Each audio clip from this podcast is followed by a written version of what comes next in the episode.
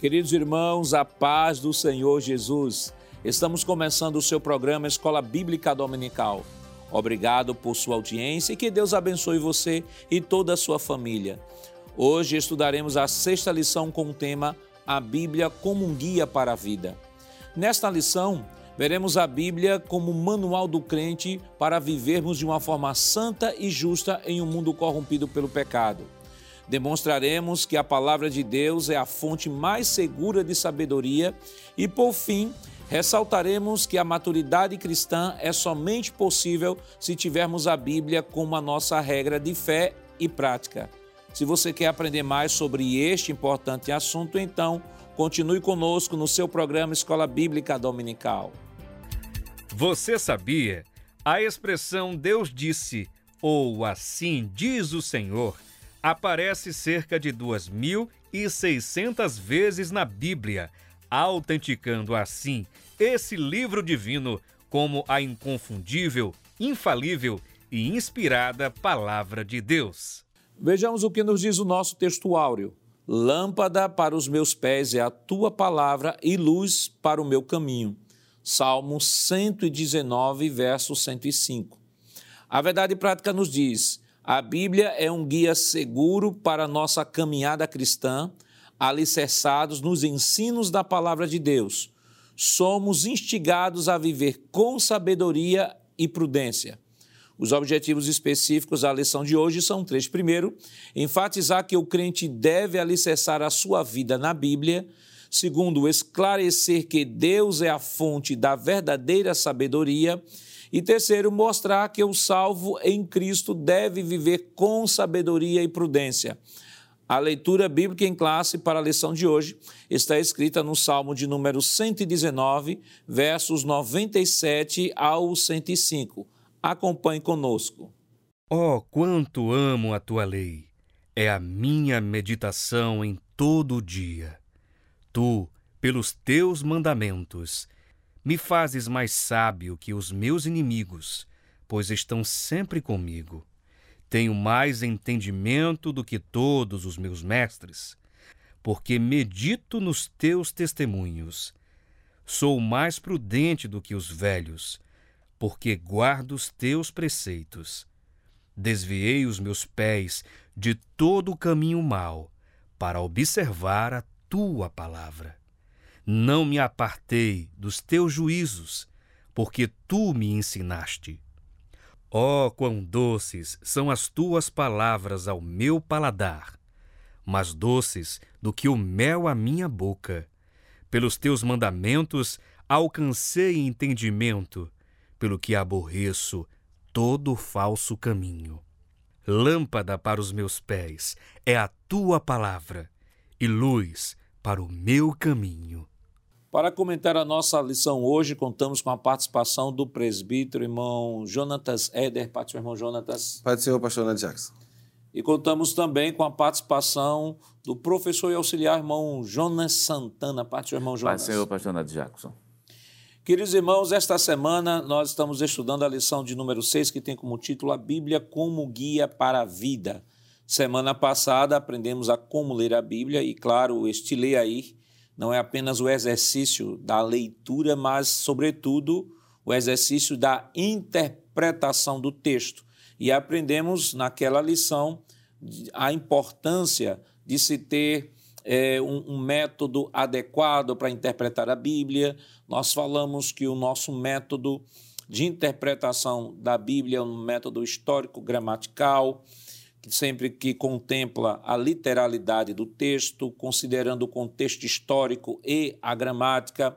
Aprendemos alguns conceitos né, é, teológicos, talvez algum irmão ou irmã não tenha, de repente, nunca tenha ouvido falar e acabaram ouvindo domingo passado sobre exegese, hermenêutica, exegese, mas, de um modo geral, todos esses conceitos remetem a uma prática que é comum e que nós utilizamos todos os domingos na Escola Bíblica Dominical, que quando pegamos um texto e o interpretamos, estamos, na verdade, praticando a exegese, aplicando princípios da hermenêutica. E esta semana, a nossa lição, ela direciona da semana passada para esta semana, semana passada a interpretação da Escritura, a importância de interpretar corretamente a Escritura, os pilares né, do movimento pentecostal, que considera autoridade, considera experiência, considera as cinco solas. As cinco solas não são patrimônio né, de determinados grupos históricos. As cinco solas são princípios exauridos na Escritura, desde o Gênesis até o Apocalipse, e são princípios que são seguidos pela a Igreja Pentecostal, a Igreja Assembleia de Deus aqui no estado de Pernambuco e, de modo geral, em todo o país. Mas, irmão Éder, a lição de hoje vai falar, vai nos remeter a algo muito mais prático. Né? Claro que a lição passada se falou de princípios de interpretação, embora que a finalidade era trazer princípios práticos de interpretação, mas hoje ela vai dar um direcionamento é, muito mais prático ainda sobre a questão da Bíblia. Estão falando sobre a Bíblia como um guia para a vida. O que é que a gente já pode, de maneira preliminar, estar orientando o professor que nos acompanha? Muito bem, pastor. A aula de hoje, como bem o senhor disse, é uma aula mais prática, até porque a ideia contida é sempre evoluindo, né? Semana passada estudamos a parte, vamos dizer assim, mais teórica de como ler o texto, mas agora que eu li esse texto, né, como é que eu posso vivenciá-lo, né? Colocá-lo em prática? Porque a Bíblia é um livro para isso, né? Para ler, é um livro para ser meditado, mas principalmente para que os seus ensinamentos sejam colocados em prática. Não é? E o texto áureo, eu acho que ele resume todo o, o tema que nós vamos trabalhar hoje nessa conversa que teremos aqui. É, Salmo 119, o verso 105 diz o seguinte: Lâmpada para os meus pés é a tua palavra e luz para o meu caminho. Então, a ideia presente no Salmo 119, verso de número 105, será é, tema dessa lição de hoje, não é? Como usar a palavra de Deus para que a nossa vida seja uma vida uma, uma vida iluminada no sentido de saber o que eu estou fazendo. Não é?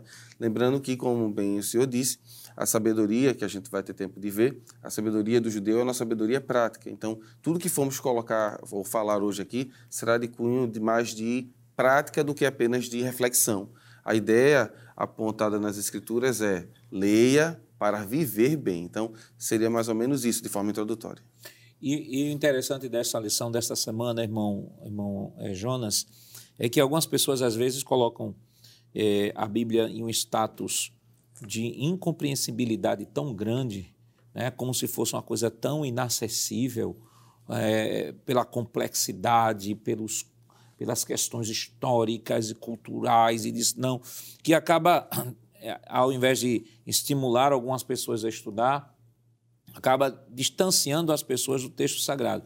E aqui nós já comentamos em alguns programas que hoje nós temos nós temos as Bíblias é, as Bíblias de, de um, que usam a linguagem mais moderna, como a NTLH, como a NAA, como a NVI, como a NVT, como a Bíblia Viva, que são Bíblias que são ah, instrumentos facilitadores da compreensão, são linguagens mais contemporâneas que estão dentro justamente do vocabulário que a sociedade hoje usa, diferentemente daquelas Bíblias um pouco mais antigas. Mas, de um modo geral, é como o irmão Éder colocou, a Bíblia ela vai ser produzida, ela é produzida, ela está sendo, ela foi planejada no coração de Deus e, e, e levada em prática para alcançar não os filósofos, uhum. nem os intelectuais, embora ela os alcance também, não pela sua intelectualidade, não, não os alcança porque eles são filósofos ou Isso. porque são intelectuais, mas que são pessoas criadas por Deus e a Bíblia ela é produzida justamente para alcançar o coração de todas as pessoas dentro de uma linguagem prática, simples, clara e objetiva. Claro, a Bíblia, pastor, é um livro complexo, não resta a menor dúvida, quando a gente estudou lições anteriores. Mas ele é um livro simples, sim. É bom deixar claro que a mensagem da palavra de Deus, quando foi dita, até mesmo pelos escritores, foi para um público específico, com uma linguagem clara, para que eles pudessem realmente entender. Uhum. Então, o padrão realmente é o mesmo. E hoje nós temos recursos que os nossos pais lá atrás não, não tinham. Então a gente pode dizer assim: eu tenho uma Bíblia na linguagem de hoje, Isso. eu tenho uma Bíblia viva, tenho um NTLH. Faça, que é, qual é a ideia? É facilitar o acesso realmente ao conhecimento do texto bíblico. E isso já é uma grande virtude, uma grande vantagem para os dias de hoje. Então, o professor da escola dominical, aquele que está nos assistindo, ele tem à sua disposição hoje, vamos dizer assim, a mensagem a, a mensagem de uma forma muito mais clara. Agora é bom lembrar que Bíblia é uma coisa prática. Isso. Bíblia é para ser vivida. O grande problema é porque muitas vezes se coloca o nome conhecimento acadêmico, né, que virou um jargão hoje, né? Uhum. Vamos ver do ponto de vista acadêmico como é que funciona isso aqui. Tudo bem, é, é interessante observar o ponto de vista acadêmico, mas o, o mais interessante é saber que as verdades sagradas, elas têm que ser vividas. É por isso que sabedoria para o judeu, que é o tema dessa lição, é é justamente a prática da vivência da palavra de Deus. Quer dizer, o próprio Salmo 119, do versículo 97 até o versículo 5, de permissão ao Senhor, para a gente fazer algumas. somente acompanhar a lógica do salmista, né? que por sinal está na leitura bíblica em classe. Salmo 119, versículo 97 a 105, para entender essa ideia de sabedoria, dessa praticidade do que é a palavra de Deus. No versículo 99, somente para destacar alguns termos. Tenho mais entendimento do que todos os meus mestres, porque medito nos teus testemunhos. Somente grifar essa palavra, medito. Salmo 119, versículo 100. Sou mais prudente do que os velhos, porque guardo os teus preceitos. Quer dizer, primeiro ele medita, depois ele guarda no, no versículo 101. Ele diz assim: Desviei os meus pés do mau caminho para observar, quer dizer, ele observa a tua palavra. Então, ele está meditando, ele está guardando, ele está observando a palavra. E no Salmo, e no versículo 102, ele assim, tu me ensinaste. Observe que existe o lado dele de meditar, de guardar, de é, aprender, mas existe também um lado dele dizer assim: Eu tenho comunhão com esse Deus porque tu está me ensinando, Senhor. Tu está me ensinando. Ele aqui é bom deixar claro que ele não está se colocando, não é uma fala arrogante, né, de vaidade. Ele está dizendo o seguinte: a diferença de um velho, né, de um homem idoso, vivido, para minha diferença é porque a sabedoria verdadeira reside justamente em vivenciar os mandamentos. Imagine que é um homem com seus 80, 90 anos, mas que nunca conheceu a Cristo. É. Quer dizer, imagine outro que conhece a Cristo, que vive com Cristo e, e segue esse espaço da meditação, do guardar, do observar, de ser ensinado pela palavra de Deus ele é mais sábio, não resta a menor dúvida. E pelo que o autor deixa claro aqui, irmão, irmão Éder, é a, o seu objetivo é a centralidade da palavra, né?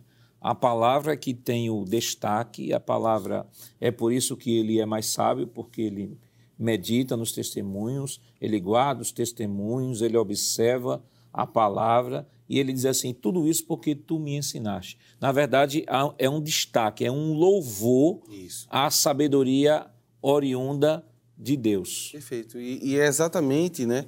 A gente precisa entender que, que a Bíblia ela é produzida nesse contexto de. Nós vimos isso lá atrás quando o pastor comentou sobre os pontos principais da lição de hoje, sobre os objetivos. E é, um dos objetivos é falar porque o homem caiu e aí como é que essa restauração será feita.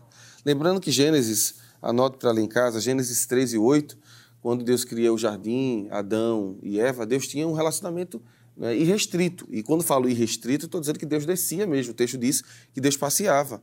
Mas com o advento do pecado, o homem se distancia de Deus, e aí a culpa não é de Deus, a culpa é nossa. E aí a pergunta é: como é que a gente vai fazer para restaurar esse, essa, essa comunhão com Deus novamente? Então, só através da palavra, não é? É interessante, Jonas estava lendo e, e, e me veio aqui à mente.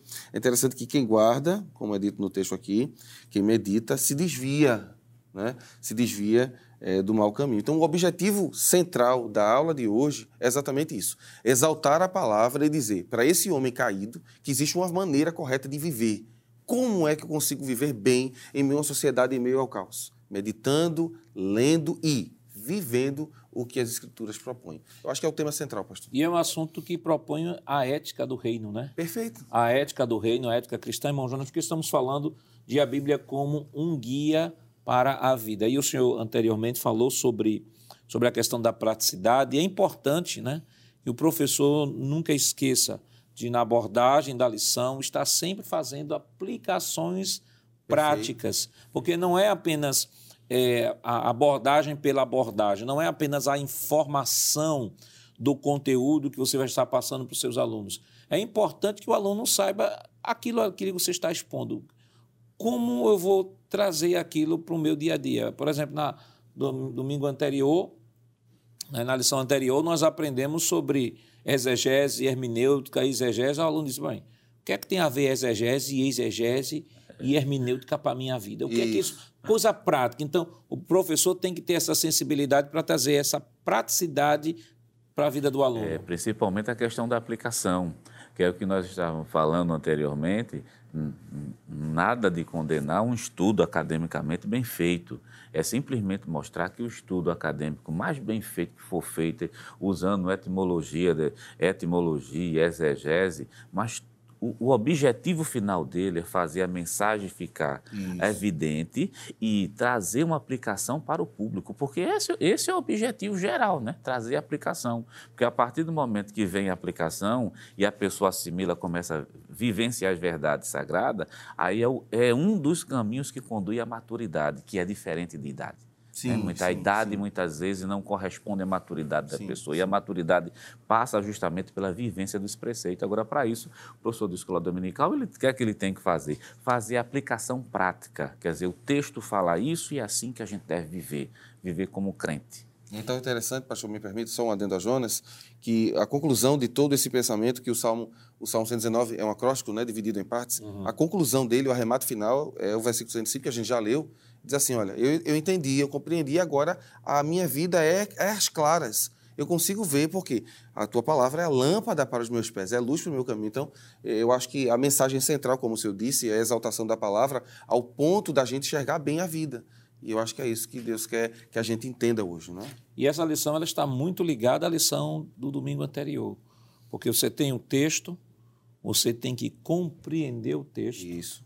Ao compreender, o texto, ao ser compreendido, ele vai dar um norte sobre a sua vida. Você vai uhum. se apropriar daquele norte da sua vida para viver os princípios ou a ética do reino de Deus. Né? O próprio ah, é, Paulo, em 2, em 2 Coríntios 5,17, ele vai dizer o seguinte: se alguém está em Cristo, nova criatura é. As coisas velhas se passaram e eis que tudo se fez novo. Olha, Paulo fala de que a vida em Cristo é uma experiência sobrenatural. Se alguém está em Cristo, nova criatura é. Mas não só uma experiência sobrenatural, mas é uma mudança de vida completa. Né? As coisas velhas se passaram.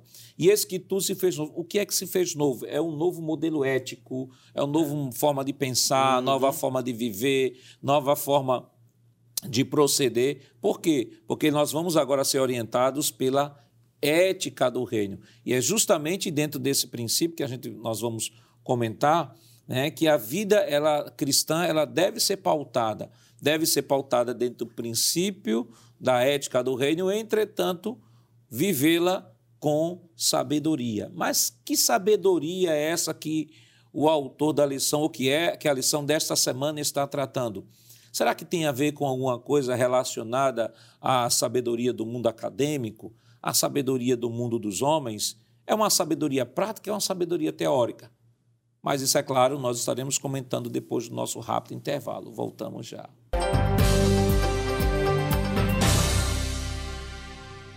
Queridos irmãos, estamos de volta em seu programa Escola Bíblica Dominical e desta oportunidade estudando a lição de número 6, que tem como título A Bíblia como Guia para a Vida.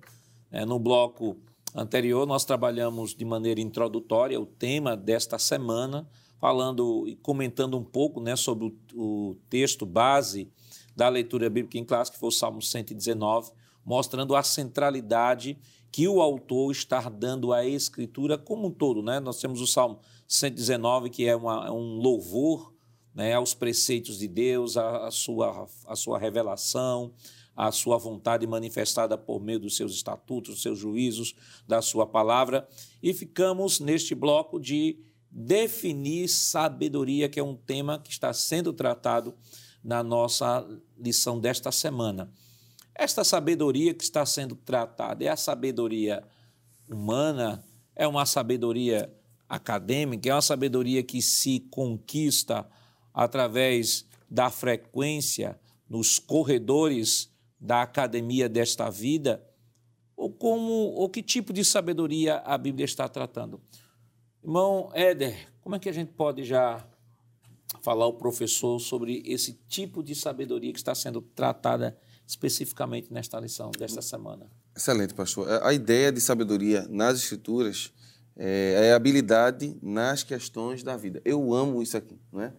O termo grego dá a ideia disso, é habilidade nas questões da, da vida. Porque tem muita gente que pensa que sabedoria é o acúmulo de informação. É. Né? Isso aí é chamado de conhecimento. Quando você acumula muita informação, é, quer dizer que você tem conhecimento. Mas nem todo, nem todo homem, mulher, jovem que possui conhecimento é um sábio, porque às vezes não sabe lidar com questões práticas, não é?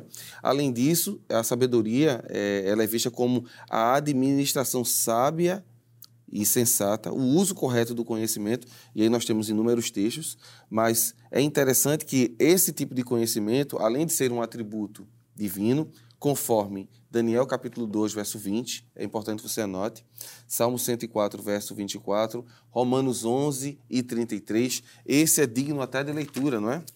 Romanos capítulo 11, versículo de número 33. Ó profundidade das riquezas, tanto da sabedoria como da ciência de Deus.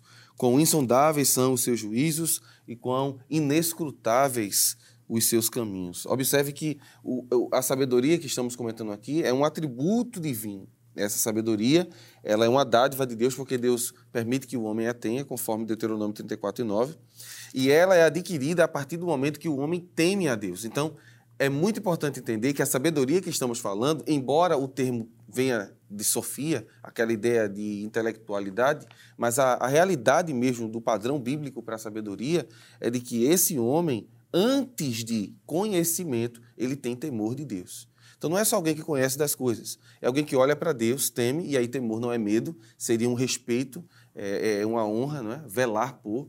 A ideia aqui é de alguém que está olhando para outro e sabe que o outro é superior. Então, ele respeita. É como você deveria olhar, por exemplo, seus pais. Você deveria olhar seus líderes, seus pastores. Infelizmente, a sociedade hoje está invertida e a ideia de, de, de status, não é? ela ficou igualitária, mas existe sim uma distinção entre você e seu pai. Então, essa distinção entre você e seu pai se chama temor. Você sabe até onde pode ir embora muitos não usem. Para o sábio na Bíblia, Jonas, é, ele antes de ter o conhecimento, ele, ele é alguém que teme a Deus. Então, é, versículos como, por exemplo, Jó 28 e 28, Salmo 111, verso 10, nos dá essa ideia. Então, a sabedoria, pastor, aqui é algo prático.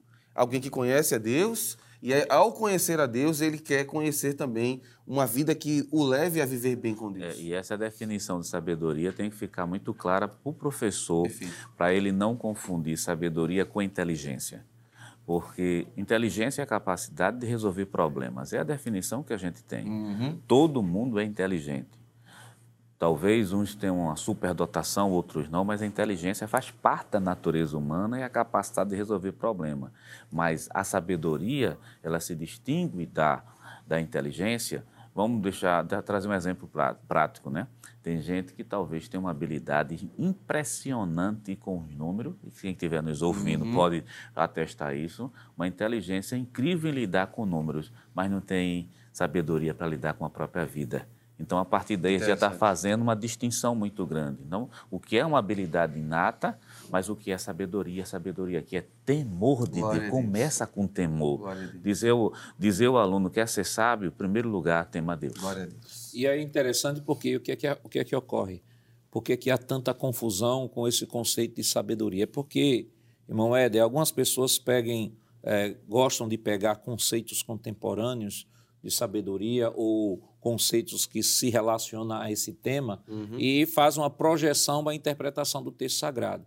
Só que aí a gente precisa entender primeiro a mentalidade hebraica. Perfeito. É. A mentalidade, uma coisa a mentalidade hebraica, outra coisa a mentalidade ocidental. O conceito de Sofia está grega, né? dentro de uma mentalidade ocidental. É, esse conceito de sabedoria aqui está dentro da mentalidade hebraica. O que na mentalidade hebraica o que dentro da civilização hebraica correspondia à sabedoria, né?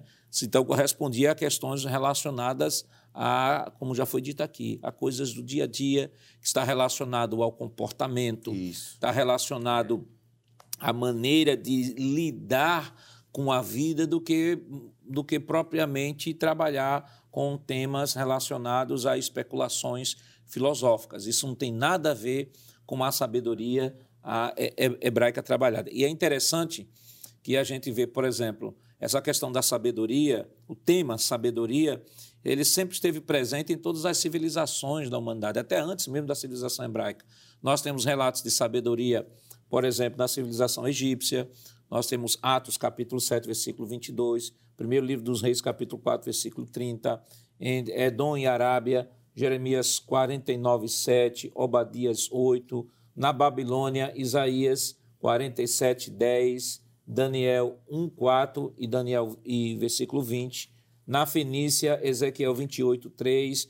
Entre os hebreus, nós temos Daniel capítulo 5, versículo 11 e 12, e que vale destacar o seguinte: a sabedoria, não só para questões práticas da vida, mas na questão prática da vida, dentro da mentalidade hebraica, envolve o temor ao Senhor, diferentemente da sabedoria, da sabedoria, do tema sabedoria abordado por outros povos que não conheciam a Deus.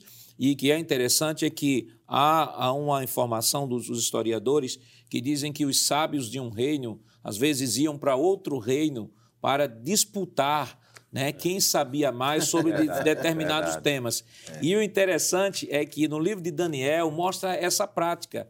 Né? No livro de Daniel, no capítulo 1, no versículo 20, né, aí vai, versículo 17, não, des, desculpa, Daniel capítulo 1, versículo 17, diz o seguinte: Ora, a esses quatro jovens Deus deu conhecimento e inteligência em todas as letras de sabedoria, mas a Daniel deu entendimento em todas as visões de sonhos. Aí veja o versículo 20, que diz assim: E em toda matéria de sabedoria e de inteligência, sobre que o rei lhes fez perguntas, os achou dez vezes mais doutos do que os magos ou astrólogos que haviam em todo o reino. Ainda no livro de Daniel, no capítulo 5, versículo 11 e 12, nós temos a seguinte, o seguinte texto: Há no teu reino um homem que tem o espírito dos deuses santos, e nos dias de teu pai se achou nele luz inteligência e sabedoria, como a sabedoria dos deuses, e teu pai, o rei Nabucodonosor, sim, teu pai, ó rei, o constituiu chefe dos magos, dos astrólogos, dos caldeus e dos adivinhadores. Porque se achou neste Daniel um espírito excelente e ciência e entendimento, interpretando sonhos, explicando enigmas e, e resolvendo dúvidas, ao que o rei pôs o nome de Belsazar, Chame-se, pois, agora Daniel e ele dará interpretação. Então, há uma diferença muito Olha. grande entre a, a, sabedoria do mundo comum Sim. e a sabedoria tratada aqui dentro da perspectiva bíblica, porque dentro da perspectiva bíblica, o início dessa sabedoria é o temor do Senhor. Isso, e, e, vem dele, não é? E essa própria sabedoria vem dele, porque o, o Senhor falando aí, Daniel, quando o Senhor estava comentando aí, na hora veio aquele estalo do capítulo 2. Abra sua Bíblia para ver, isso é muito interessante. Capítulo 2 de Daniel, é, versículo de número é, 27 e 28. Respondeu Daniel na presença do rei e disse: O segredo que o rei requer, nem sábios, nem astrólogos, nem magos, nem adivinhos a podem descobrir ao rei. Mas, disse Daniel, há um Deus no céu, o qual revela os segredos. É, até aqui. Veja que coisa mais bela isso aqui, não é? Existe um problema, e o problema aqui vai levar os sábios da Babilônia a morrer, porque o rei quer que eles saibam do sonho que ele teve e ainda traga a interpretação. E ninguém pode sonhar o sonho do outro. É impossível isso. Então, o que é que acontece? Daniel vai orar, temor, e aí está o que o pastor Nadir Jacques apontou, temor ao Senhor. Ó, quando eu não sei resolver, eu procuro a quem? Eu procuro os livros? Daniel diz, não, procuro o Senhor. Procurou o Senhor com seus amigos, foram orar, e o Senhor revelou a Daniel o sonho. E quando ele se apresentou ao rei, ele poderia se gabar, porque infelizmente o ser humano caído, Cai. Ele é levado a se gabar das coisas, principalmente quando ele sabe. É, é, pastor, infelizmente, vivemos dias que as pessoas se gabam pelo conhecimento. Isso, é. É? é, é triste isso, né? Aí eu sei mais do que você, como se isso é, diminuísse alguém ou aumentasse outro. Daniel diz: não, isso não está em mim mas, né, como ele mesmo disse, é um Deus no céu, o qual revela os segredos. Então, a beleza do conhecimento, da sabedoria, vista do ponto de vista bíblico, é essa dependência de Deus. Eu acho que faz todo sentido. Não, faz todo sentido. E essa distinção é muito importante, porque a sabedoria, do ponto de vista oriental que se tinha na época, né, ela é assim, ela tem duas características. Ela é contemplativa e ela é especulativa. Oh, é. Mas a sabedoria que vem de Deus, ela, é, ela é prática, ela, ela, é vivencial. E é tão sublime porque quem dá é Deus, né? É. Tem um texto, pastor mencionando o senhor também, eu lembrei é do segundo livro de Pedro, da segunda epístola de Pedro, capítulo 3 e versículo 15, que diz assim: E tende por salvação e tende por salvação a longanimidade do nosso Senhor, como também o nosso amado irmão Paulo vos escreveu, segundo a sabedoria que, que lhe foi dada. É. Quer dizer, a sabedoria que ele foi dada a ele, quer dizer, Deus tem para dar. Isso. Quer dizer, é uma sabedoria que não é meramente especulativa, nem simplesmente contemplativa e que não conduz o homem à vaidade, porque qualquer sabedoria que conduz o homem à vaidade, ela não pode ser divina, ela não pode não ser pode. divina porque a sabedoria verdadeira, ela começa com o temor a Deus, é. onde Deus é o centro e a gente vai ficando de fora. Sim, sim. Então, ficando de fora nesse aspecto. Quer dizer, a gente não é mais o centro das atenções, o centro ali é o próprio Deus. E, é isso que o professor tem que ter na mente dele para passar para o aluno. Isso também é visto, pastor, em Tiago, capítulo 1, versículo 5 e 6, que diz o seguinte: Tiago, capítulo 1, versículo 6. E se algum de vós tem falta de sabedoria, é, peça a Deus, que a todos dá liberalmente, e não lança em rosto, e se lhe dada. Peça, porém, com fé, não duvidando, porque o que duvida é semelhante à onda do mar que é levado pelo vento e lançado de uma parte para outra. Então, a ideia aqui é que essa sabedoria, ela pode ser desejada, ela pode ser pedida e ela deve ser procurada. E Deus ele está aí oferecendo. Agora, infelizmente, os homens estão mais atrás de informações do que de conhecimento. E esse tema sabedoria ele é bem tratado no livro de Provérbios.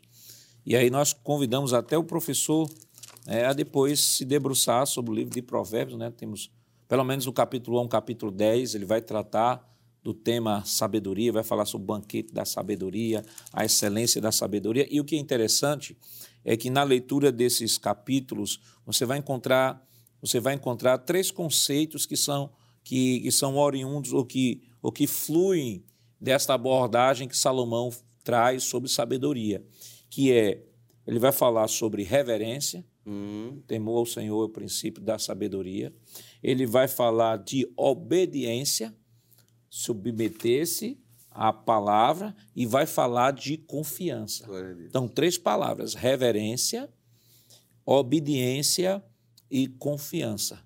Então, irmão Jonas, nós não temos aqui uma sabedoria comprada em supermercado, mas adquirida por todo aquele nascido de novo que Foi. deseja e que pede que Deus não lance em rosto. Verdade. E outra coisa, né? Glória a outra Deus. coisa, é uma sabedoria que não se consegue nos bancos das universidades, não, não se consegue nos bancos da, das escolas, né? Do, dos locais privilegiados dos saberes humanos. É uma sabedoria que só se consegue a partir, na verdade, de uma vida de temor a Deus. Veja a questão, do, a diferença dos sábios do mundo para os sábios bíblicos, né? Aqueles, aqueles crentes que são sábios, porque têm um temor a Deus. Falando de Daniel, por exemplo, veja os sábios, né? Bebiam, estavam nas festas é. do mundo. Esses são os sábios, né? Por incrível que pareça, quando eu falo um paralelo, os sábios, de, os sábios, né? Que existem hoje nas grandes, vamos dizer, nesses grandes centros aí, muitas vezes bebe, fuma, pratica, difícil, né? difícil se pratica todo tipo de coisa. Mas observe o crente em Cristo Jesus que teme a Deus. A sabedoria já começa em se afastar. É, lá em é, Provérbio capítulo 4, e o versículo 1 disse: Ouve, filhos, a correção do teu pai, estás atento para conhecer, conhecerdes a prudência, por, pois vos dou boa doutrina. Não deixe a minha lei. Versículo de número 6: Não desampares a sabedoria e ela te guardará. Ama e ela te conservará. Quer dizer, a sabedoria começa logo com a palavra chamada correção. É, e é interessante o Correção. Salmo, o Salmo 119, verso 99, diz que existem mestres que podem até ensinar, mas não são sábios, né? É. O Salmo 119 diz assim: Tenho mais entendimento do que os meus mestres. Ou seja, eu aprendo com eles, mas eu olho para eles e vejo que eles não têm sabedoria. Por quê? Porque além de eu aprender, eu medito na tua lei. Eu, eu posso aprender matemática, física, química, biologia, eu posso aprender tudo. Mas se eu não colocar a minha vida primeiro no altar de Deus, pastor, todo esse meu conhecimento vai se acabar aqui. E lembremos, a sabedoria divina nos levará a viver a eternidade com Deus. A sabedoria humana é para uso aqui. Não é? Infelizmente, a sabedoria humana, desde o iluminismo, ela está aí. Olha. Ela é isso, é aquilo, é... e a palavra de Deus não. Ela permanece para sempre. E é isso que é maravilhoso em Deus. Não é? Enquanto a sabedoria do, do homem é especulativa, ela é mutável, a sabedoria divina ela serve para a vida aqui e nos levará à vida eterna. E é por isso que Salomão ele trata aqui, quando, quando, quando aborda sobre sabedoria, ele fala, ele traz até uma, uma figura, né? a personificação, né? A sabedoria é vista como uma pessoa, Isso. como uma pessoa. Então, aqui, é, é, a sabedoria é o princípio, o temor ao Senhor é o princípio da sabedoria, está falando de relacionamento com Deus. Uhum. É, Essa sabedoria ela é oriunda daquele que se relaciona com Deus e que vive com Deus. Mas como aprender ou como aplicar esta sabedoria no dia a dia? É, Será que o que a Bíblia traz, mesmo sendo um livro tão antigo, é um livro atual ou ele já está ultrapassado por aquilo que aborda? Mas isso é claro, nós estaremos comentando depois do nosso rápido intervalo. Voltamos já.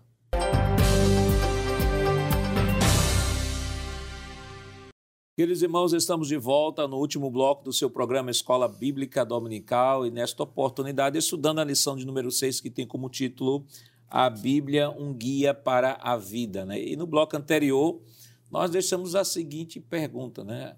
Os preceitos bíblicos, mesmo sendo de um livro tão antigo, né? A Bíblia tem mais de 3.500 anos comparado, considerando o texto do Antigo Testamento. Será que esses princípios eles são ainda vigentes para os nossos dias? Ou a Bíblia precisa de, entre aspas, uma atualização? E o que é que a gente pode dizer, irmão Jonas? Vamos, vamos logo. Estamos falando de guia, né? Falando então, guia guia, tem que ser verdade. seguro, é né? verdade, verdade. Vou usar logo no início João capítulo 17, versículo 17. Só, só abrir o texto bíblico aqui para poder basear a fala.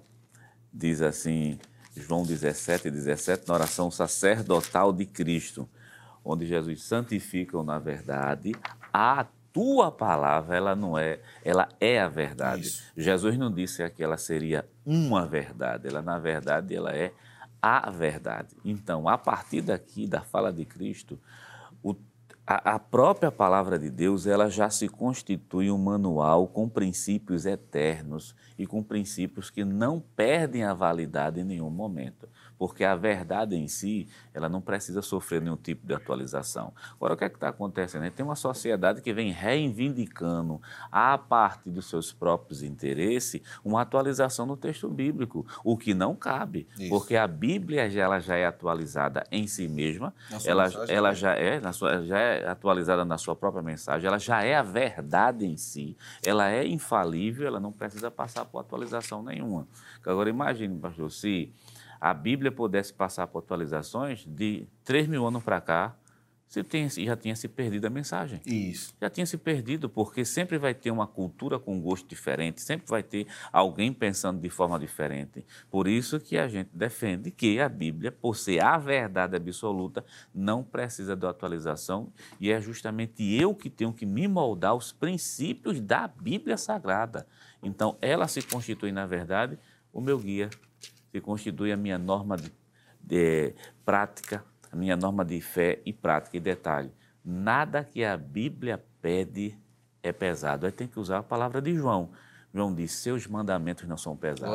É, por crente, salvo em Cristo Jesus, não são pesados. É, lembrando que Jesus, é, é, só dando adendo ao que Jonas falou, já que a gente está usando a palavra encarnada é. para falar, no Sermão do Monte, o pastor está falando de ética, hum. né, e no Sermão do Monte nós temos literalmente a ética do reino. Nós, nós temos Jesus concluindo o seu sermão, depois de falar no capítulo 5 e 6 como deveria se portar o ser humano, ali não é uma mensagem para judeu, ali é uma mensagem para o ser humano. Jesus diz no capítulo 7 e o versículo 24: Todo aquele, pois, que escuta estas minhas palavras e as pratica, assemelhá-lo-ei ao homem prudente que edificou sua casa sobre a rocha. Verso 25. Desceu a chuva, correram nos rios e assopraram ventos, combateram aquela casa e não caiu, porque estava edificada sobre a rocha. Então, é, é, quando o pastor falou de que é um guia para a vida e ele tem que estar fixo, a gente lembra logo do que Jesus disse. Jesus disse que se eu ouvir a sua palavra, ler as escrituras, meditar nela e pôr essa mensagem em prática, eu estou edificando a minha casa. E essa casa é a minha vida. É, é, claro que isso, isso é muito óbvio, isso é objetivo. Pessoas que não vivem de uma forma como Deus quer, elas não vão viver bem. Estou, não só estou falando no sentido espiritual, estou falando na sua própria vida. Estou falando no relacionamento com seus filhos, com sua mulher, na própria sociedade. O que é que a nossa sociedade vive hoje? Uma quebra de padrões. Se nós observarmos, é uma quebra da lei de Deus. Não é? E Paulo vai alertar Timóteo me permita, pastor, ainda esse texto. 1 Timóteo, capítulo 4, Paulo diz, a partir do verso 1, mas o Espírito expressamente diz, veja que Paulo diz que o Espírito Santo está dizendo de forma é, né? Diz que nos últimos tempos apostatarão alguns da fé, dando ouvidos a espíritos enganadores, doutrinas de demônios, pela hipocrisia de homens que falam mentiras, tendo cauterizado a sua própria consciência. E aí ele vai citar algumas questões, e no final ele vai dizer assim: é, versículo de número 5. Porque pela palavra de Deus e pela oração é santificado. Então, a objetividade do que nós estamos falando aqui em relação à aula é a vida do ser humano só tem sentido se ele for pautado pelas Escrituras. A vida de um ser humano que não é vivida por Deus é um absurdo. O próprio salmista, no capítulo no, no Salmo 1, é, é, o último texto que eu cito. Salmo 1, versículos de número é, um em diante, bem-aventurado o varão que não anda segundo o conselho dos ímpios, não se detém no caminho dos pecadores, nem se assenta na roda dos escarnecedores. Antes tem o seu prazer na lei do Senhor e, e na sua lei medita de dia e de noite. Vai vir dificuldade para essa árvore? Vai. Vai dizer que no tempo de sequidão as suas folhas não vão cair. Mas observe o versículo 4. Não são assim os ímpios, mas são como a moinha que o vento espalha. Então, essa é a realidade do justo. O justo é aquele que medita e pratica. O ímpio nem medita, nem pratica. E existe ainda alguém que quer o meio termo aí. É. Quer ouvir, mas não quer viver. Isso é um risco. Sua casa está em risco. E hoje, o Senhor, através dessa lição, lhe alerta. Vá viver. Não adianta só ler, não adianta só ouvir, não é? tem que praticar, tem que viver. E a epístola de Tiago, irmão, irmão Jonas, é a maior resposta para o contexto da lição de hoje, essa relação entre discurso e prática. Né? Tiago vai dizer assim, olha, você diz que tem fé e você é. e você não produz obras, então sua fé é morta. Perfeito. Aí a gente entra num assunto que não é simplesmente ler as escrituras, uhum. né? porque tem muito disso. Ah, mas eu estou lendo a Bíblia, eu estou estudando a Bíblia. Diz, quando a gente fala de leitura do texto bíblico, a gente está falando de uma leitura que encaminha você para a vivência. Não é simplesmente, mas eu li Gênesis, que tem gente que disputa, né? Eu já li quatro vezes, cinco vezes, dez vezes. Tudo bem, você pode ler quantas vezes for necessário, mas se isso não for vivido, isso. não for vivido, esse vai ser, é somente um conhecimento, nada mais do que isso. Por isso que lá no livro de Josué, capítulo 1, versículo 8, diz: Não se aparta a tua boca o livro desta lei, medita isso. nela de noite, ou melhor, culpa a tua cabeça é. com a palavra de Deus, meditar. E me permita, pastor, acho que já tem um programa, a gente citou isso, que tem pessoas que dizem assim, mas eu tenho dificuldade de decorar versículo bíblico, eu só vivo preocupado. Olha, da mesma maneira que você vive preocupado, com a cabeça preocupada, você pode também meditar. Uhum. Pode também, a capacidade é a mesma. Não a preocupação por um texto bíblico. Um texto bíblico, a capacidade é a mesma. Eu só vivo pensando nos problemas. Por que não pensa num texto bíblico? É. É. Pensa num texto bíblico, medita de dia e de noite para que tenhas cuidado de fazer conforme tudo quanto nele está escrito. Porque então, olha o resultado final: farás prosperar o teu caminho e prudentemente te conduzirás. Aí sim, a gente chega naquela questão de Tiago. Né? Não adianta somente ler, vai ter que praticar. É. E é interessante que o autor da lição, ele conclui a lição no ponto 3 falando exatamente da prudência. É que é a forma de agir. Não é? E entre os benefícios da prudência que ele vai citar estão o autocontrole, que é algo que está faltando muito na sociedade. As pessoas aí dizem o que querem, não estão nem se importando é. se estão ferindo ou não as outras pessoas, não estão nem procurando saber se aquilo é, é verdade muitas é. vezes. aí. Mas o autocontrole, é, veja, vamos citar aqui textos, tá bom? Provérbios capítulo 12, verso 16, é um benefício do prudente. E a gente está vendo que o prudente é a consequência de quem? Daquele homem que meditou, que se tornou sábio e agora vai viver. É. Né? Então, a prudência vai levar ao autocontrole, vai levar à humildade, que é algo que está, infelizmente, está faltando na nossa sociedade. Né? É. As pessoas não, não, não querem ser humildes. Você descobre que alguém é humilde quando ele diz assim, não, eu sou humilde. O, humilde, é, ele não é, precisa dizer é que é. E tem a gente até que diz, eu sou, tenho orgulho de ser humilde. É, é, é complicado você... o, o, orgulhoso humilde, né? Veja que a Bíblia aponta para a humildade como, como alguém que entende o seu tamanho. Não é? não é você se diminuir aos outros, mas a ideia de que você se conhece. Eu vou citar só mais uma para a gente concluir. É a correta tomada de decisões. Quantas vezes a gente tem visto pessoas se precipitando no dia a dia? Por quê? Porque lhe falta sabedoria, porque lhe falta meditar na lei do Senhor. Veja como o não meditar, o não vivenciar as Escrituras pode levar a alguém ruim. É por isso que Jesus alertou é, eu não concluí a leitura do texto do capítulo 7, mas em casa você continue. Jesus diz que vai ter gente que vai ouvir e não vai praticar. E aí, quando vier a chuva, correr os rios, a casa vai cair. E outra coisa, é, essa questão da meditação, é a prudência, né? Que, sim, a prudência é o resultado dessa leitura de de ouvir a palavra de Deus e praticar, é o resultado. Observe que a cabeça da pessoa é muito diferente muda, ela é mais tranquila, ela tem paz na alma Isso. lá dentro. Até o tipo da oração vai sendo modificado também, pastor. Isso. Por quê? Porque é uma mente recheada com a palavra de Deus. Por que é que muitas vezes a gente, a gente, encontra pessoas brigando com Deus na hora da oração? Jesus eu não aceito, é. Jesus eu não aceito. Tu é quem para não aceitar? Né? Quer dizer, Jesus eu não aceito. Quando você olha para o texto bíblico, né? quando você vai vivenciando as verdades sagradas, a pessoa está disposta a aceitar a vontade de Deus da maneira como Ele quer que faça para a gente. E alguns personagens que não aceitaram de imediato a vontade de Deus, né? por exemplo, Ezequias, que ia morrer, uhum. mesmo assim ele vai de uma forma reverente. reverente. Ele vai dizer, Senhor, eu quero mais tempo, mas não é para mim é para continuar fazendo é. o que eu vinha fazendo. É. E ele vinha fazendo uma grande restauração em Israel, não é? E Deus lhe deu 15 anos. Então, a ideia aqui é de que muda a vivência, muda a oração, muda o relacionamento é, na família, é. não é? Então, o que está faltando na nossa sociedade hoje?